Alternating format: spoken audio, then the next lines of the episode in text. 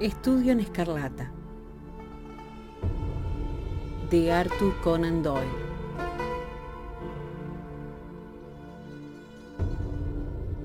Capítulo 1. El señor Sherlock Holmes. En el año 1878 me gradué de doctor en medicina por la Universidad de Londres y a continuación pasé a Netley con objeto de cumplir el curso que es obligatorio para ser médico cirujano en el ejército. Una vez realizados esos estudios, fui a su debido tiempo agregado en calidad de médico cirujano ayudante al quinto regimiento de fusileros de Northumberland. Este regimiento se hallaba en aquel entonces de guarnición en la India y antes de que yo pudiera incorporarme al mismo, estalló la Segunda Guerra del Afganistán. Al desembarcar en Bombay, me enteré que mi unidad había cruzado los desfiladeros de la frontera y se había adentrado profundamente en el país enemigo. Yo, sin embargo, junto con otros muchos oficiales que se encontraban en situación idéntica a la mía, seguí viaje, logrando llegar sin percances hasta Kandahar, donde encontré a mi regimiento y donde me incorporé en el acto a mi nuevo servicio. Aquella campaña proporcionó honores y ascensos a muchos, pero a mí solo me acarrió desgracias e infortunios. Fui separado de mi brigada para agregarme a las tropas del Berkshire con las que me hallaba sirviendo cuando sucedió la batalla desdichada de Maiwand. Fui herido allí por una bala explosiva que me destrozó el hueso, rozando la arteria del subclavio habría caído en las manos de los gases asesinos de no haber sido por el valor y la lealtad de Murray. Mi ordenanza, que me atravesó lo mismo que un bulto encima de un caballo de los de la impedimenta y consiguió llevarme sin otro percance hasta las líneas británicas. Agotado por el dolor y debilitado a consecuencia de las muchas fatigas soportadas, me trasladaron en un gran convoy de heridos al hospital de base establecido en Pellagur. Me restablecí en ese lugar hasta el punto de que ya podía pasear por las salas e incluso salir a tomar un poco de sol en la terraza, cuando caí enfermo de ese flagelo de nuestras posesiones de la India, el tifus. Durante meses se temió por mi vida, y cuando por fin reaccioné y entré en la convalecencia, había quedado en tal estado de debilidad y extenuación que el Consejo Médico dictaminó que debía ser enviado a Inglaterra sin perder un solo día. En consecuencia, fui embarcado en el transporte militar Orontes y un mes después tocaba tierra en el muelle de Portsmouth, convertido en una irremediable ruina física, pero disponiendo de un periodo otorgado por un gobierno paternal para que me forzase en reponerme durante el periodo de nueve meses que se me otorgaba. Yo no tenía en Inglaterra ni parientes ni allegados. Estaba pues tan libre como el aire, o tan libre como un hombre puede serlo con un ingreso diario de 11 chelines y 6 peñiques. Como es natural en una situación como esa, gravité hacia Londres, gran sumidero al que se ven arrastrados de manera irresistible todos cuantos atraviesan una época de descanso y ociosidad. Me alojé durante algún tiempo en un buen hotel del Strand, llevando una vida incómoda y falta de finalidad, y gastándome mi dinero con mucha mayor esplendidez de lo que hubiera debido. La situación de mis finanzas se hizo tan alarmante que no tardé en comprender que, si no quería verme en la necesidad de tener que abandonar la gran ciudad, y de llevar una vida rústica en el campo, me era preciso alterar por completo mi género de vida. Opté por esto último y empecé por tomar la resolución de abandonar el hotel e instalarme en una habitación de menores pretensiones y más barata. Me hallaba el mismo día en que llegué a semejante conclusión en pie del bar Criterion, cuando me dieron unos golpecitos en el hombro.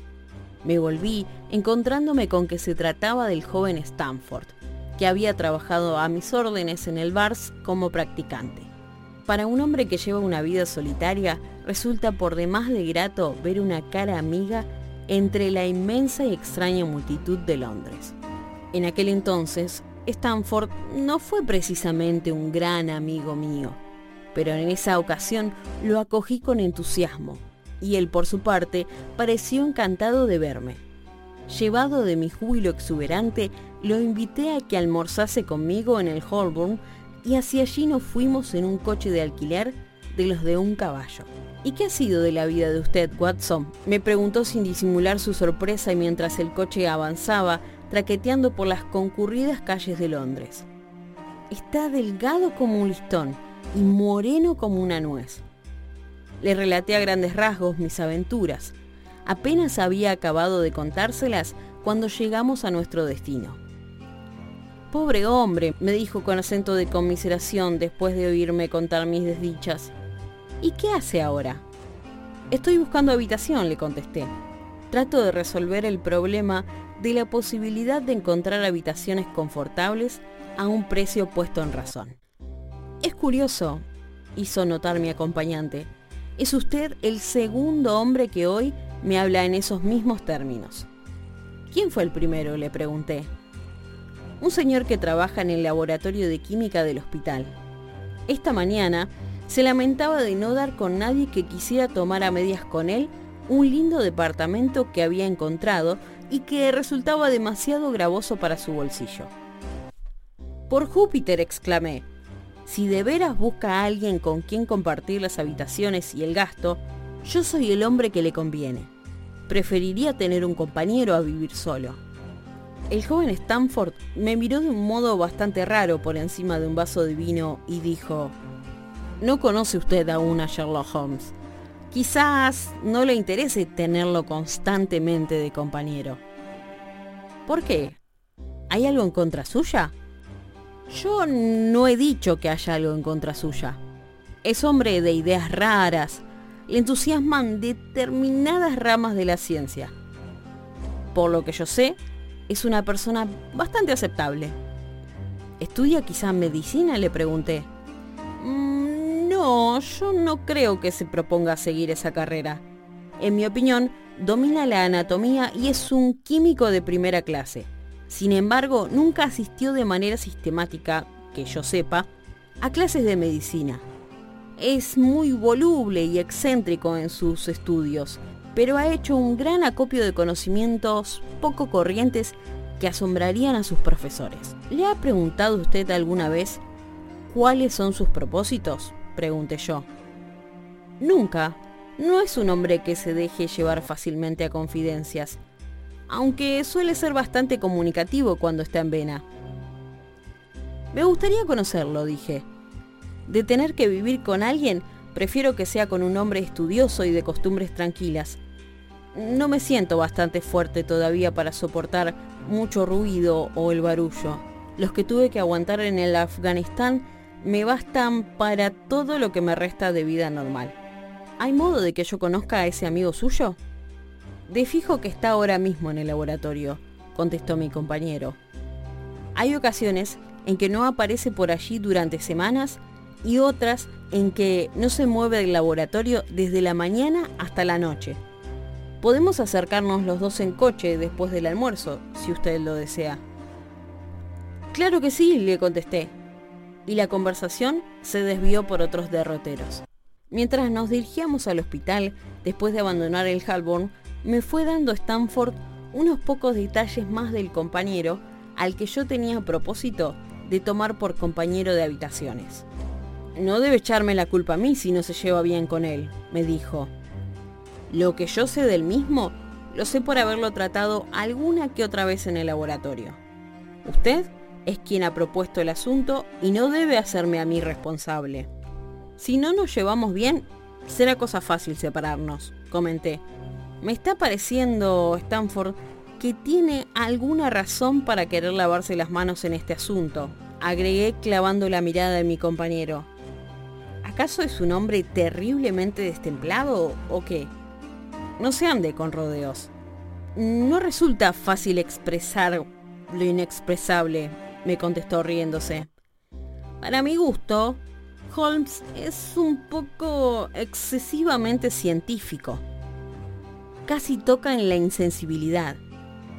Yo llego incluso a representármelo dando a un amigo suyo un pellizco de alcaloide vegetal más moderno y eso no por malquerencia, compréndame, sino por puro espíritu de investigador que desea formarse una idea exacta de los efectos de la droga. Para ser justo, creo que él mismo la tomaría con idéntica naturalidad. Por lo que se ve, su pasión es lo concreto y exacto en materia de conocimientos. Y tiene mucha razón. Sí, pero esa condición se puede llevar al exceso.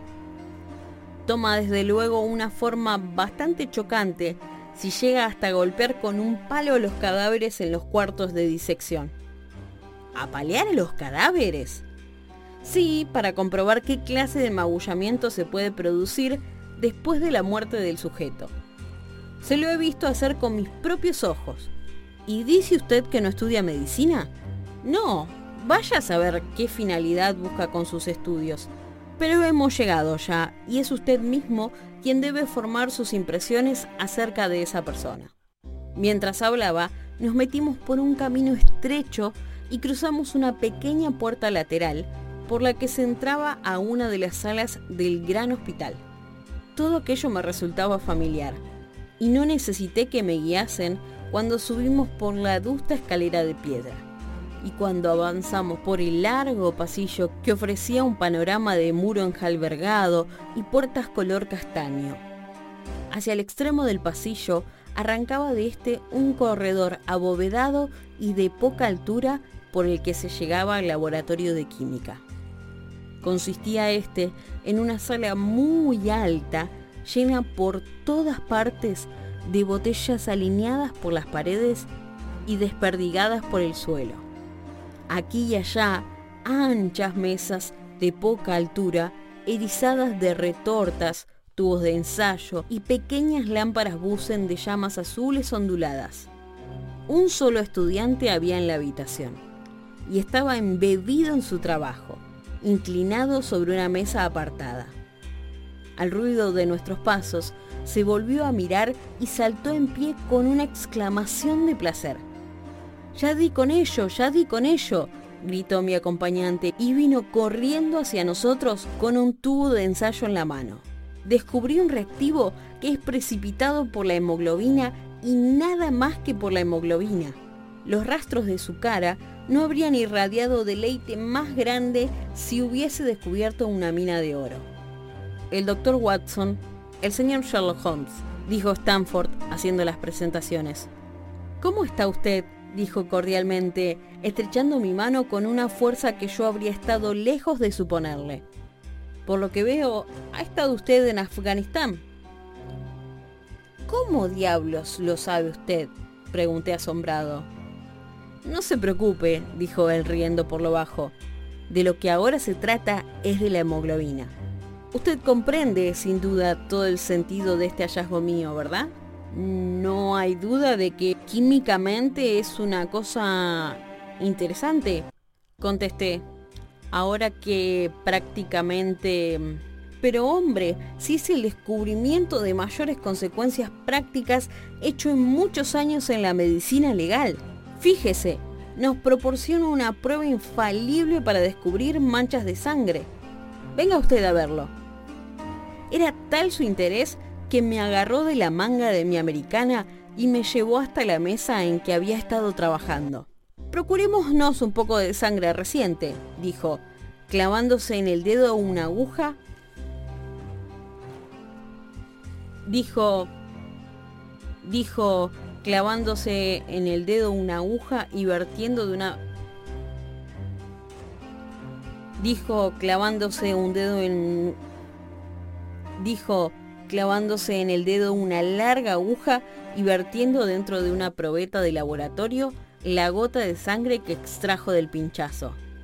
Y ahora voy a mezclar esta pequeña cantidad de sangre a un litro de agua. Fíjese en que la mezcla resultante presenta la apariencia de agua pura. La proporción en que está la sangre no excederá de 1 a 1 millón. Pero con todo y con ello, estoy seguro de que podemos obtener la reacción característica. Mientras hablaba, echó en la vasija unos pocos cristales blancos, agregando luego unas gotas de un líquido transparente. La mezcla tomó inmediatamente un color caoba apagado y apareció en el fondo de la vasija de cristal un precipitado de polvo parduzco.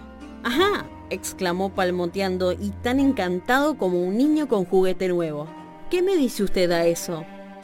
Parece una demostración muy sutil, le dije. Magnífica, magnífica. La tradicional prueba del guayaco resulta muy tosca e insegura, y lo mismo ocurre con la búsqueda microscópica de corpúsculos de la sangre. Esta última demostración es inocua si las manchas datan de algunas horas. Pues bien, esta mía actúa, según parece, con igual eficacia si la sangre es vieja o si la sangre es reciente.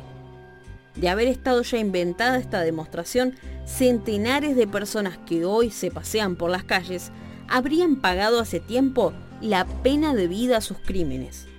Ah, ¿sí? murmuré yo. Las causas criminales giran constantemente sobre este punto único. Meses después de haber cometido un crimen, recaen las sospechas sobre un individuo determinado. Se revisan sus trajes y sus prendas interiores y se descubren en unos y otras algunas manchas parduzcas. ¿Son manchas de sangre? ¿De barro? ¿De roña? ¿De fruta? ¿O de qué? He aquí la pregunta que ha dejado sumido en el desconcierto a más de un técnico. ¿Por qué? Pues porque no se dispone de una segura prueba demostrativa. De hoy en adelante ya disponemos de la prueba de Sherlock Holmes y no habrá ninguna dificultad. Le rebrillaban los ojos al hablar. Puso la palma de la mano sobre su corazón y se inclinó igual si correspondiera a los aplausos de una multitud surgida al conjuro de su imaginación. Merece usted que se le felicite, fue la observación que yo hice, muy sorprendido ante aquel entusiasmo suyo. El pasado año se vio en Frankfurt el caso de von Bischoff. De haber existido esta prueba, le habrían ahorcado con toda seguridad. Hemos tenido también el de Mason, de Bradford, y el tan famoso de Müller y Lefebvre de Montpellier y el de Samson de Nueva Orleans. Podría citar una veintena de casos en los que hubiera sido decisiva Parece usted un calendario viviente del crimen, dijo Stanford, riéndose. Podría iniciar una publicación siguiendo esa línea general y titular Noticiario Policíaco de Antaño. Y que quizá resultase una lectura muy interesante, hizo notar Sherlock Holmes, pegando un pedacito de parche sobre el pinchazo del dedo. Luego, prosiguió volviéndose sonriente hacia mí, es preciso que yo tenga cuidado porque manipulo venenos con mucha frecuencia. Alargó la mano al mismo tiempo que hablaba y pude ver que la tenía moteada de otros parchecitos parecidos y descoloridos por defectos de ácidos fuertes. Hemos venido a tratar un negocio, dijo Stanford, sentándose en un elevado taburete de tres patas y empujando hacia mí otro con el pie. Este amigo anda buscando dónde meterse, y como usted se quejaba de no tener con quien quisiera alquilar habitaciones a medias con usted, se me ocurrió que lo mejor que se podía hacer era ponerlos en contacto a los dos.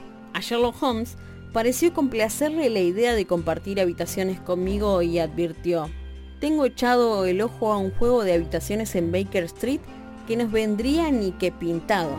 No le molesta el humo del tabaco fuerte, ¿verdad? Yo mismo no fumo otro que del barco, le contesté. Hasta ahí vamos bastante bien. Por lo general yo suelo tener a mano sustancias químicas y de cuando en cuando realizo experimentos. ¿Le serviría eso de molestia? De ninguna manera. Veamos... ¿Qué otras desventajas tengo? Mm, hay veces que me entra la morriña y me paso días y días sin despegar los labios. Cuando eso me ocurre, no debe usted tomarme por un individuo huraño. Déjeme a solas conmigo mismo que se me pasa pronto. Y ahora, ¿tiene usted algo de qué acusarse? Cuando dos personas van a vivir juntas, es conveniente que sepan mutuamente lo peor de cada una de ellas. Me hizo reír semejante interrogatorio y le dije, tengo un perro cachorro, me molestan los estrépitos porque mi sistema nervioso está quebrantado, Me levanto de la cama a las horas más absurdas e irregulares y soy de lo más perezoso que se pueda hacer. Cuando gozo de buena salud, mi surtido de defectos es distinto. Pero los que acabo de indicar mm, son los principales que tengo en la actualidad. ¿Incluye usted tocar el violín en la categoría estrepitosa? preguntó Sherlock Holmes ansiosamente. Depende del violinista, respondí. El violín tocado por buenas manos es placer de los dioses. Pero cuando se toca mal... No hay inconveniente entonces, exclamó él con una risa alegre. Creo que podemos dar por cerrado el trato, es decir, si le agradan las habitaciones. ¿Cuándo podemos visitarlas? Venga a buscarme aquí mismo mañana al mediodía. Iremos juntos y lo dejaremos todo arreglado, me respondió.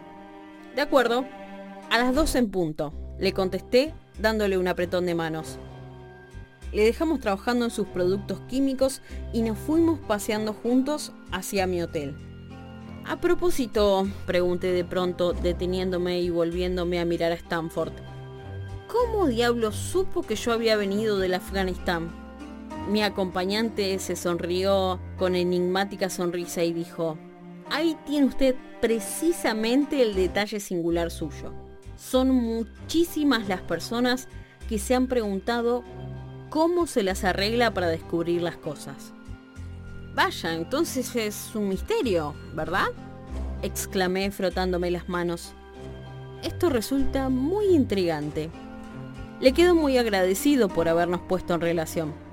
Ya sabe usted aquello de que el verdadero tema de estudio para la humanidad es el hombre.